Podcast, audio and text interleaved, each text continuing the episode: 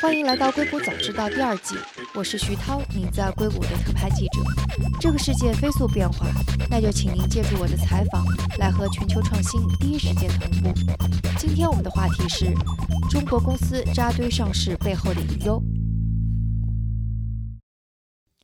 今天和我们在一起的依然是硅谷著名的投资人张璐和刘勇。Hello，二位，欢迎做客《硅谷早知道》。好的，谢谢徐涛。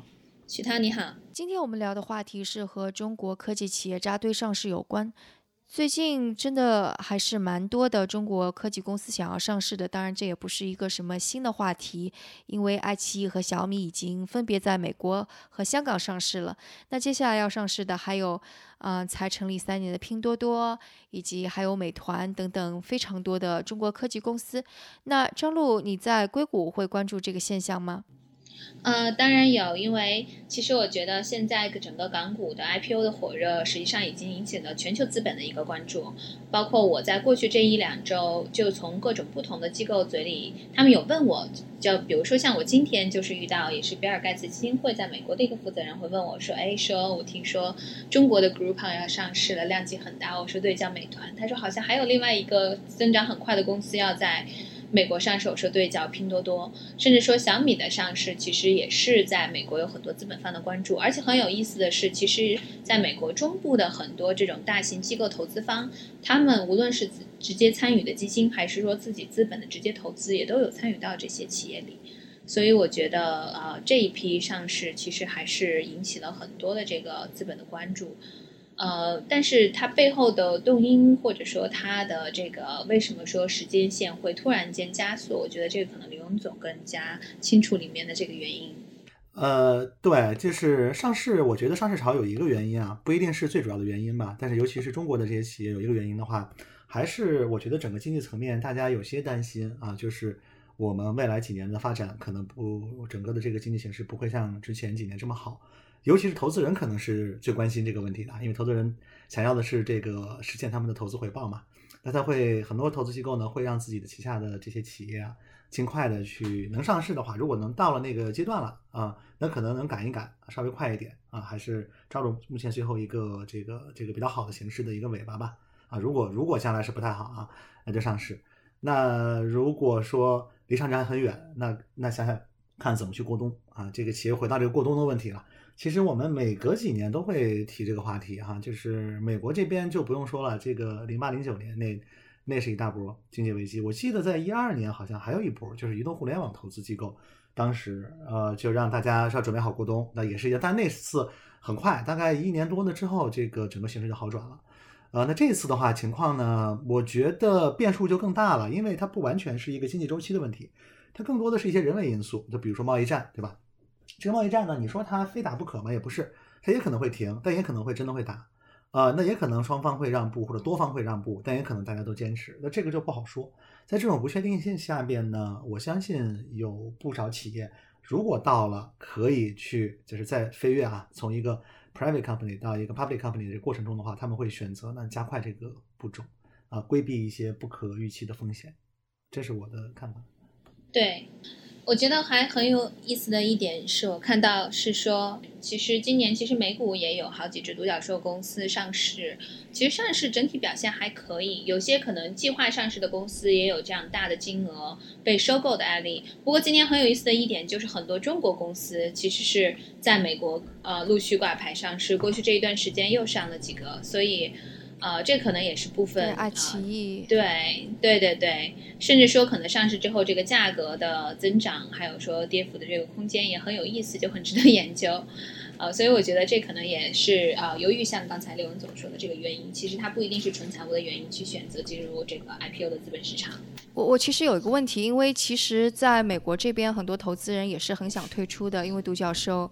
独角兽投了几年之后。但是到去年的时候，一个 IPO 都没有，所以投资人都很着急，说我都没有办法退出了。所以同样是投资人想退出，为什么在啊中国好像就出现了集体扎堆那个去去上市，但是在美国这边反而是好像投资人拿这些独角兽公司没有办法，独角兽依然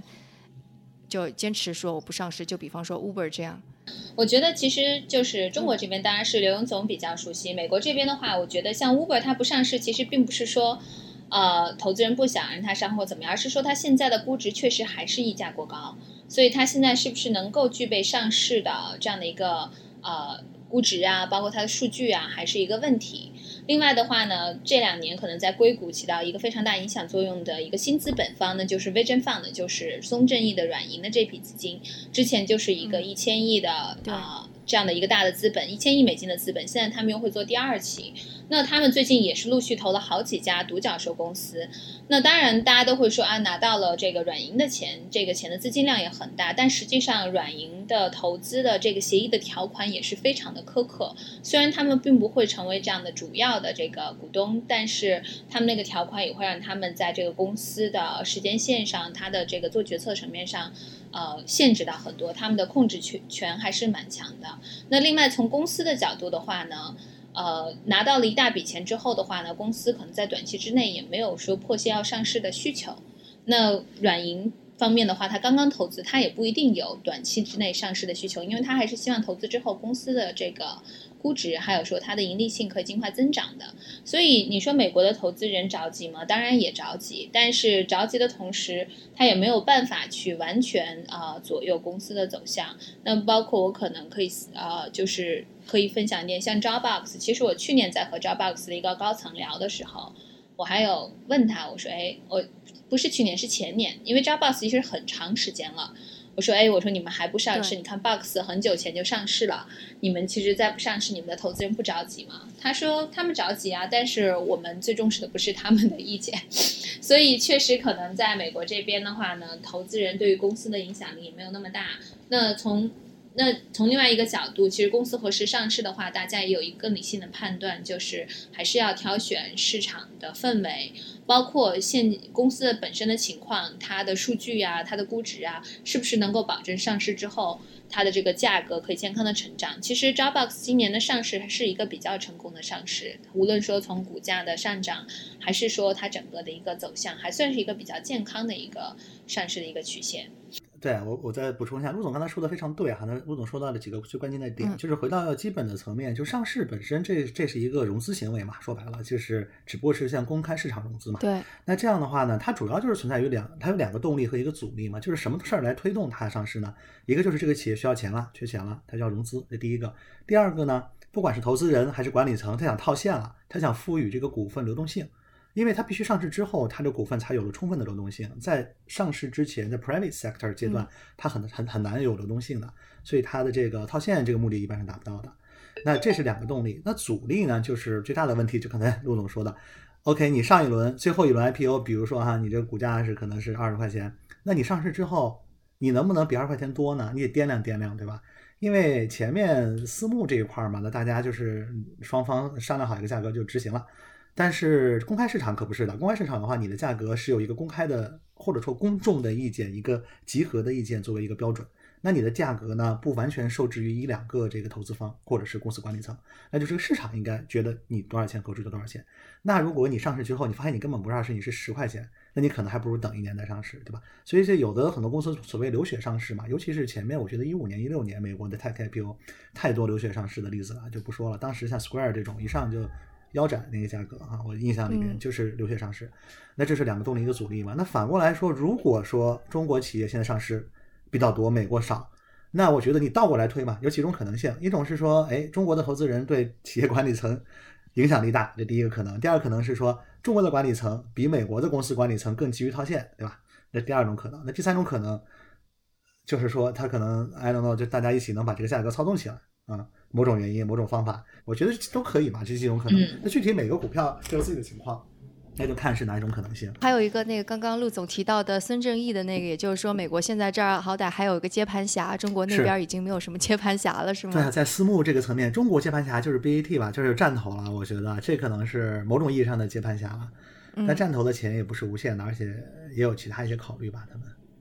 其实我们要是真的看美国现在整个上市的 IPO 市场的 pipeline 的话，其实还是有挺多公司的，只是很多这样的公司他们在过去这一年时间之内又融了一笔钱。就比如说大家讨论很多，像 Lyft，Lyft 前段刚融了一轮，然后估值又啊翻了一倍。然后的话，WeWork，WeWork 也算是 Vision Fund 又投了，然后还有一些其他的公司，他们又拿了一笔钱。所以呢，我觉得可能在短期之内也不一定会看到大量的美国公司会去准备 IPO。但是我知道的是，就内部消息是，很多公司它其实内部已经把就比如说你上市前的这些准备都做好了，比如说 auditing，所以这是最重要的一部分，就请这些审计进来把公司的财务都准备好。所以他们会让公司成为到一个阶段，是说我随时如果我现在要上市，我的所有的这些东西都是准备好的。但是什么时候上市，可能就还是要观察市场的一个情况。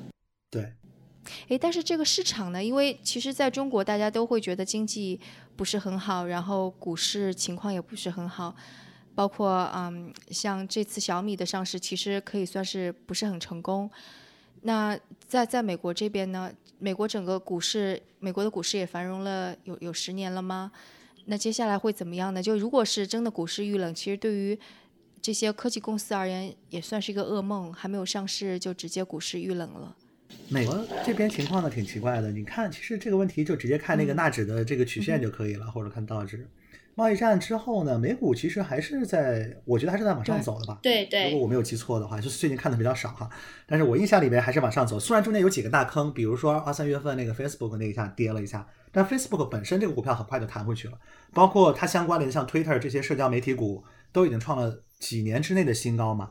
那这个就是其实看上去没什么大问题，那整体趋势还是向上。那中国的股市可就反完全是两重天了，跟跟美国股市相比，其实受影响其实蛮大的，我觉得。那美国这边的话，那大家就我觉得还是有很多未知数吧。我觉得主要是政策原因了，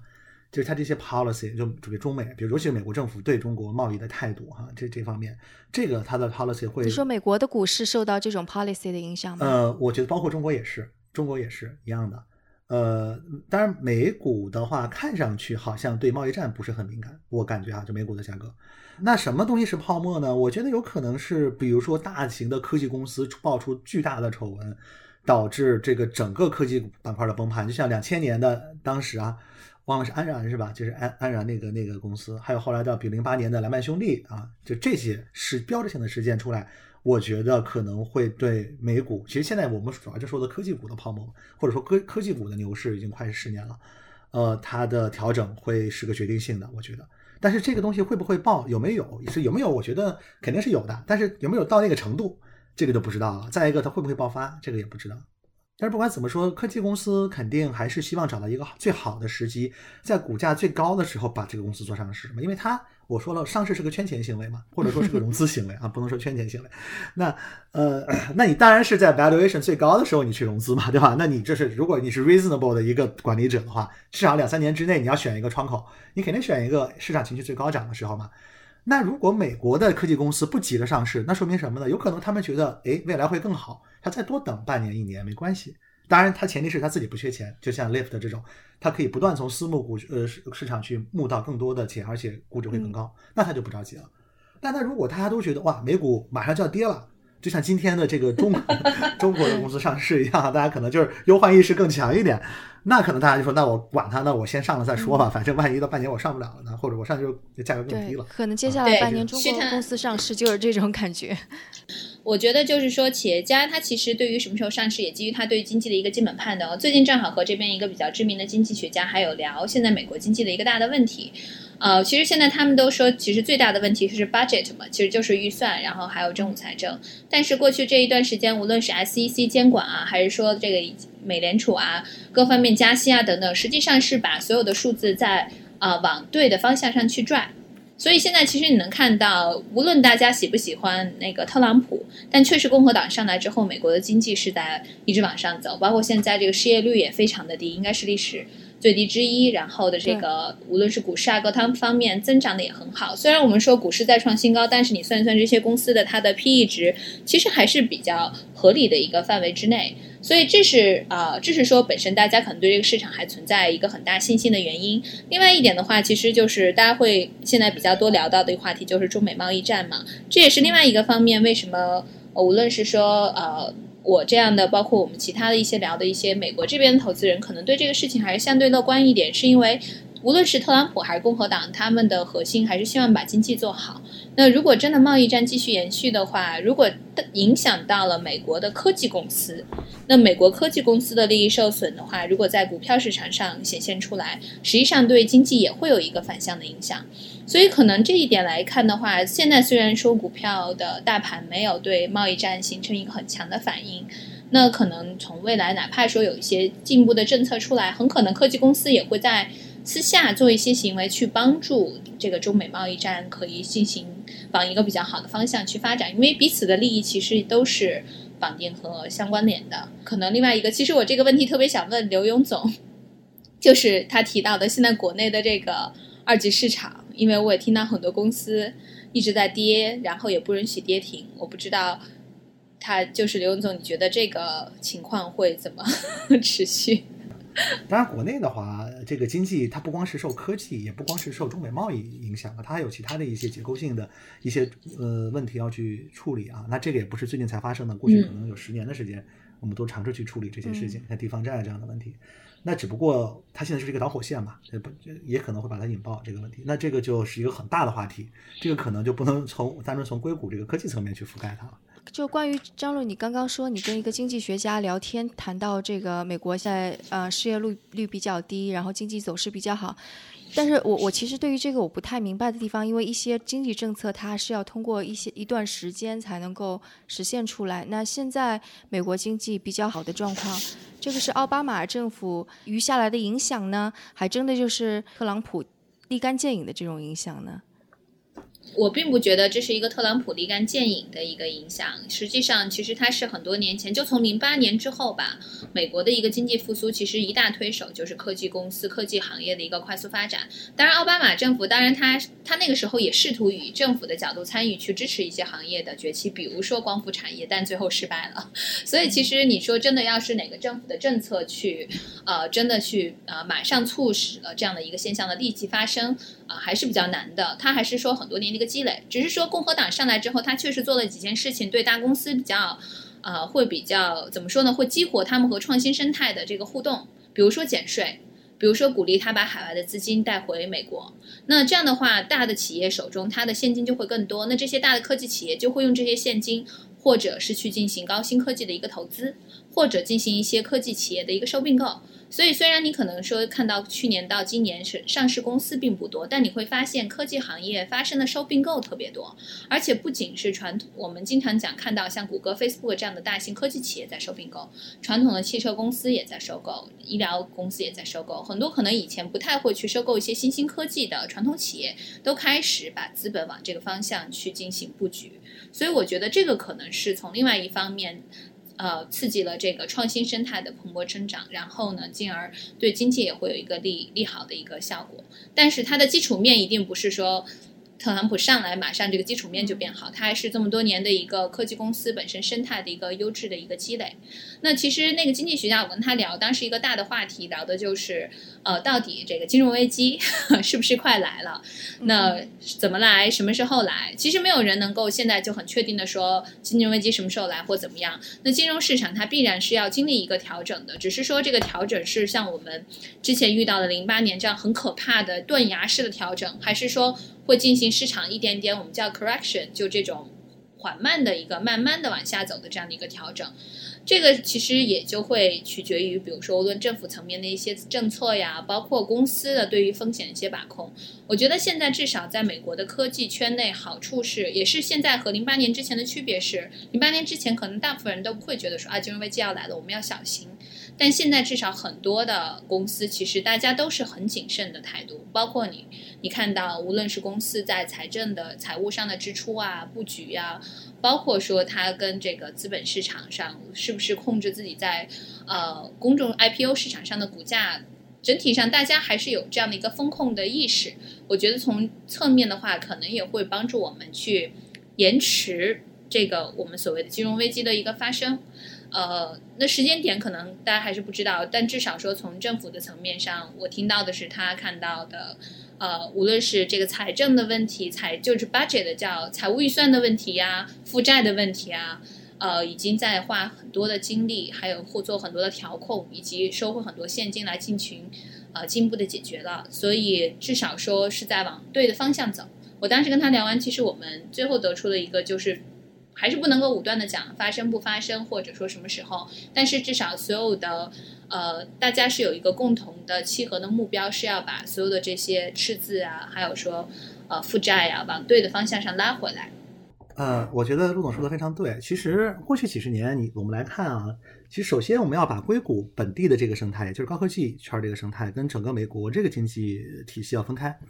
哪怕在零八零九年啊，那华尔街已经一片哀鸿啊，包括这个，我觉得美国整体市场都不太好。硅谷的话，我觉得还 OK 了。那个时候，我觉得就比如说路上的车也没有明显减少，餐馆里的人的话也没有明显减少嘛，那都是些基本的那些经济衰退的一些迹象，都没有。为什么呢？硅谷这个地方的资金啊，它主要依赖于市场，而且主要依赖于全球的市场。我举个例子啊，我们就说这个孙正义的一千亿美元，他的一千亿美元，比如方案里面有五百亿是沙特的钱，就沙特王储的那个 PIF，这钱本来也就不是来美国的。但通过孙正义给放的投了很多美国的高级公司啊，对吧？你想想看，哎，就凭空掉钱下来，这个地方它经济能不好吗？对吧？它甭管美国其他地方怎么样，硅谷它是自己有一套生态，它是连接全世界的，大家都往这儿送钱。你看过去这么多年五六年，中国多少投资机构、上市公司老板、董事长往这儿送钱。当然送的这个数量级赶不上沙特王储哈，但是也是不少钱了，对吧？我们有这么多的基金都是中国的 LP 嘛过来，那你看这是光是中国一个国家，那更何况以前是日韩。以前我我觉得零三年、零二年就是呃一三年、一二年在硅谷的时候，我碰到大量的投资、战略投资都是什么 LG、三星啊、日本的乱七八糟的公司特别多。后来才是中国企业，那就是他他每个时间段都有人往这送钱。嗯，然后说到美国整体经济呢，其实创普做了很多事情啊，他做的我觉得大部分事情都是促进美国经济发展的。贸易战很典型嘛，就是让说白了就是让这个 中国的东西不好卖啊，美国自己的公司的产品好卖嘛，对吧？那这个当然是帮助了。然后之前的那个减税也是一样，资金回流，刚才陆总也提到了，那全球的这个呃美国大公司全跨国公司的钱。往往往美国本土走，那当然对会促进美国经济的发展，那当然也会削弱世界其他。区域的经济发展，这是为什么？现在中国经济面临的风险比较高啊，就我觉得多方面原因嘛，就是反正不管是主要针对中国还是连带中国，都是受影响。嗯，所以这两个方面看呢，我觉得对啊，确实，不管是硅谷本地还是整个美国宏观经济环境，我看不到大家担心的理由。目前 so far so good。嗯，如果按照你刚刚解释硅谷为什么经济蓬勃的话，那现在看起来中国的科技企业其实是面临一个危机的。前几年的确是很多热钱在那里往科技行业流，但接下来可能就会面临钱荒，所以即使是 IPO 扎堆上市，可能也无法解决它这个钱荒的问题。所以，我我 IPO 对啊，你对，所以就中国 IPO 的话，你中国二级市场就不好，你只能到美国来。为什么现在大家都往美国跑 IPO 呢？中国企业？所以接下来就是之前我们好像是说那个中国创新能够赶超美国，那接下来遇冷了之后，可能这又是一个。现在是我我觉得它问题就是还是钱的问题，就钱从哪来的问题。科技的发展它不光是一小笔钱，它是一大笔钱，十年、十五年期投，运气好的话，你砸出一个新领域，比如说九三年克林顿提的那个信息高速公路是吧？现在是奠定了现在我们所有的高科技公司的一个基础了，几乎。哎，那就是美国政府主导的一个行为，它成功了。那中国这边也当然也提很多了，我们当然时间比较新了，像像是双创啊，像一带一路啊，但这个要持续投资很多年才有可能取得互联网在美国的这个成功。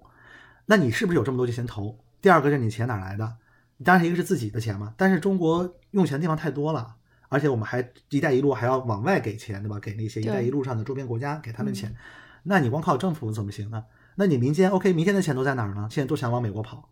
现在你想换个美元都很难，在在国内的银行，那那说明民间它是有往外转移这个资产的动力的嘛？那你哦，那那你政府也没钱，民间也没钱，你凭什么发展高科技呢？中美国这些外企本来是在中国有投资的呀，大家都想把这些美元换回来拿到美国本土啊。也许哈，我不知道哈，但我就说目前这个政策下面是有可能他们这个想法，只不过我们现在不让他出来了。嗯，那你说这钱哪来？如果钱解决不了出处的话，你怎么发展高科技呢？不过这个就相当于是说，这个国家整个的如果经济形势不好，那哪里可能有一个产业还保持一种比较好的状态？这个也比较难。对啊，这个是鸡和蛋的问题啊。如果你能在这个夕阳就是原来的产业不太行的情况下，把一个新的产业拉起来，那就成功过渡了，那就往更高的峰台阶上走了。如果你做不到的话，可能就会陷入一种困境。嗯，好，那我们今天的节目就到这里，非常感谢二位做客硅谷早知道。好，谢谢徐涛。如果大家有什么想法或者评论，请给我们留言，或者在读者群中进行讨论。加入读者群的方法是添加克星电台的微信号，由克星电台小助手拉您入群。微信号是克星电台的拼音全拼 k e x i n g d i a n t a i。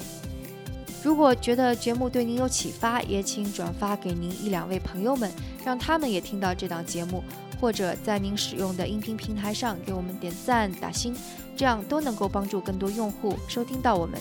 那我们下次节目再见。